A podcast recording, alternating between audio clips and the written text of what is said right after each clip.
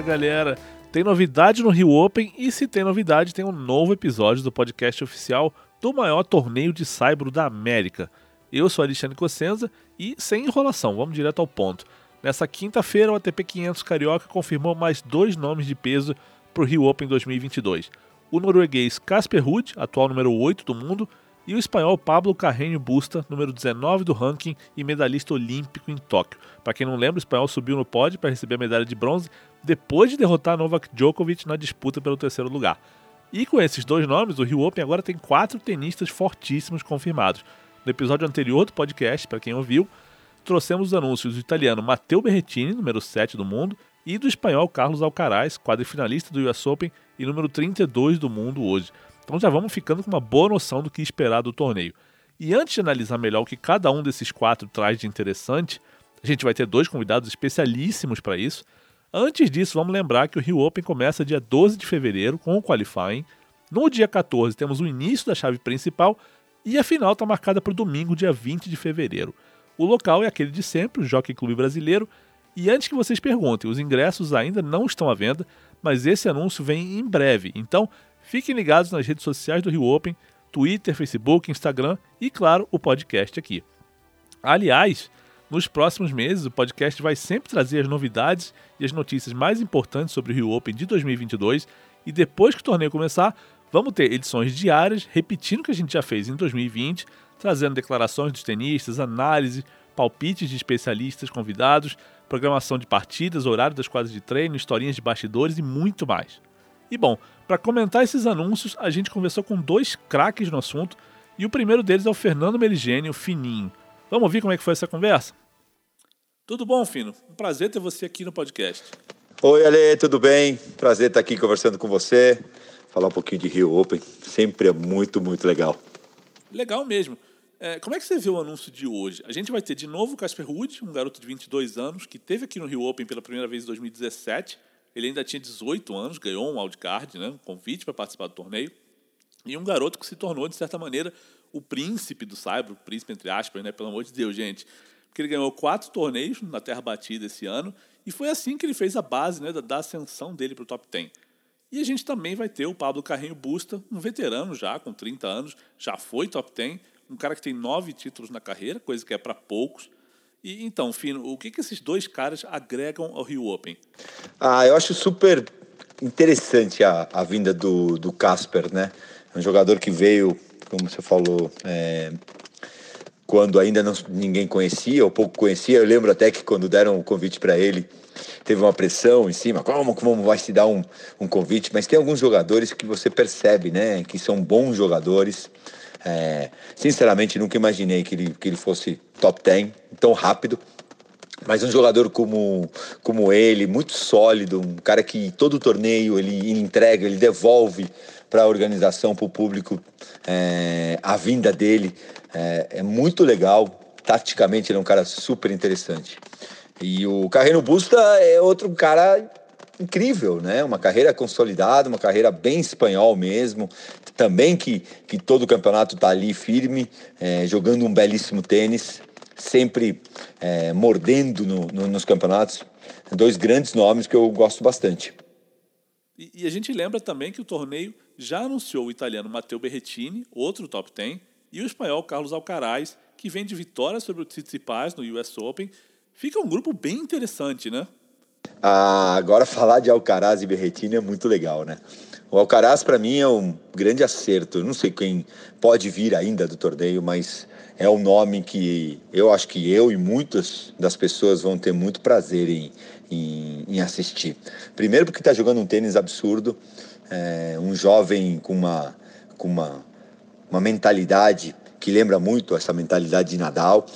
E, e ele traz uma, uma ideia para nossa molecada, para todos os garotos que vão, e, e, o Rio Open sempre recebe muito, muito juvenil, muito garoto, de, de que é possível. Né? E há pouco tempo ele jogou os torneios é, aqui no, no Brasil, juvenis, e agora ele já está aí é, jogando um nível absurdo jogando incrivelmente. Então, é, tenho certeza que, que é o nome que vai chamar muitíssima atenção. Berretini, é, a gente tem essa vontade de ver o, o Mateu por aqui. É, primeiro que tem família, né? É, que tem a ver com o Brasil e depois joga um tênis incrível, né? Que direita, que saque. Ah, convido todo mundo a, a escutar o barulho da bola quando bate na raquete do Berretini, que é um barulho absurdo, incrível, diferente e um cara que sabe muito bem jogar e tenho certeza que vai trazer muita coisa boa pro, pro torneio. É isso. A gente agradece ao Fino pela opinião, sempre super qualificada, de um cara que foi número 25 do mundo, fez semifinal de Roland Garros e hoje é comentarista do grupo Disney nos canais ESPN, Fox Sports e do serviço de streaming Star Plus. E eu, eu achei muito interessante isso que ele destacou sobre o Alcaraz alimentar o sonho de crianças, né, de jovens, mostrando que, que é possível, que, que dá sim, com a mentalidade certa, com muito trabalho, chegar lá, e até tão cedo assim, né, com essa idade. Mas não foi só com o Fino que eu conversei, eu também falei com o Silvio Bastos, que é jornalista, técnico de tênis e também comentarista do Grupo Disney. E essa conversa foi assim. Tudo bom, Silvio? Muito legal ter você aqui no podcast Rio Open. Sempre um prazer falar de tênis com você. Fala, Alexandre, tudo bem? Sempre, sempre muito bom falar com você e melhor ainda, falar de tênis e falar do Rio Open. Prazer Obrigado pelo convite. Prazer muito grande estar aqui com você. Não, prazer é meu. Mas vem cá, é, conta para nós o que você acha de termos o Casper Ruud e o Pablo Carrinho Busta no Rio Open. O que, que eles significam para o torneio? Lembrando que o evento também já tem Berretini e Alcaraz confirmados. É, o Rio Open acho que acertando muito bem nesses primeiros nomes ali. Já na semana passada, né, com o anúncio, primeira confirmação né, do evento, alegria enorme né, de voltar a ter esse evento Infelizmente, esse ano acabou não acontecendo, mas junto com a confirmação do evento, os primeiros dois nomes muito bons, é, tanto o Berretini, jogador já consolidado ali no top 10, jogando ATP Finals, finalista de Grand Slam esse ano, campeão de Queens, é um jogador que tem uma identidade, de certa forma, com o Rio de Janeiro, com a família, com a avó dele morando aqui. O Alcaraz já veio aqui, já jogou ali como promessa, agora já muito mais do que uma promessa, um jogador que já está demonstrando que está chegando para brigar ali pelo topo, para brigar pelos primeiros lugares num futuro muito próximo. E agora com esse último anúncio né, do Casper Ruud, um outro jogador que veio aqui ainda quando pouca gente conhecia, pouca gente ouvia falar, muita gente até contestou o convite, né, mas agora já comprovadamente um jogador que também, assim como o Berretini, chega ali no top 10, também jogador que está jogando finals esse ano. E o Carreno Busta, já não tão novo, mas um jogador sempre muito perigoso, que joga muito bem no saibro, espanhol, que tem um estilo que combina muito com as quadras aqui do Jockey e do Rio Open. Então, até agora, esses quatro nomes muito acertados ali, a escolha deles, a confirmação deles e a expectativa, acho que de todo mundo que gosta de tênis, para poder estar tá ali em fevereiro no Jockey para assistir de perto, acompanhar mais uma vez, mais uma edição e quem sabe ali a melhor edição do Rio Open. Tomara que seja mesmo, né? Agora, para terminar, Silvio, você teve no Rio Open todas as edições, né? Exatamente, Alexandre. Eu estive em todas as edições do Rio Open e em todos os dias. Sinceramente, eu não me lembro de ter perdido nenhum dia, tanto do quali jogado sábado e domingo, quanto da chave inteira de segunda até, até o domingo em algumas edições lá atrás, bem no início, era coincidente com o ATP de Del Rey, que eu acabava tendo que trabalhar na Fox no iníciozinho ali da, da programação, quando ainda o Rio Open tinha jogos pela manhã, mas depois das transmissões eu chegava lá e acompanhava até o final do dia. Então, realmente eu acho, não me lembro de ter perdido nenhum dia, não só nenhuma edição, mas nenhum dia do Rio Open até hoje. Então, com toda essa vivência de Rio Open, acho que não tem ninguém melhor do que você para responder essa pergunta aqui, né? O que, que faz o torneio tão especial, né? Por que, que você nunca deixou de vir, nunca perdeu uma edição do Rio Open? Olha, Alexandre, eu acho que, que o Rio Open, além dos motivos óbvios, né, de um grande evento, de um maior evento da história do tênis brasileiro, de grandes nomes, promessas que acabam se confirmando, como eu falei aqui agora há pouco, né, como o Casper Ruud, que agora atualmente é, é top 10, o Aliassim também quando veio ali como uma promessa e agora também consolidado. Enfim, todos os grandes jogadores espetáculo com muita gente.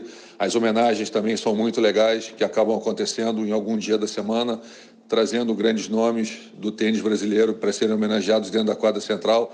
Enfim, são vários motivos, mas assim, especificamente para mim, né, além de tudo isso que acho que é importante para toda a história do tênis brasileiro, eu acho que essa semana é o grande encontro de muita gente que gosta, que participa, que fez a história do tênis brasileiro, que a gente acaba se encontrando ou se reencontrando ali naquela semana. Gente do Brasil inteiro, grandes amigos que eu acabei fazendo ao longo de toda a trajetória que eu joguei tênis e depois agora venho trabalhando com tênis.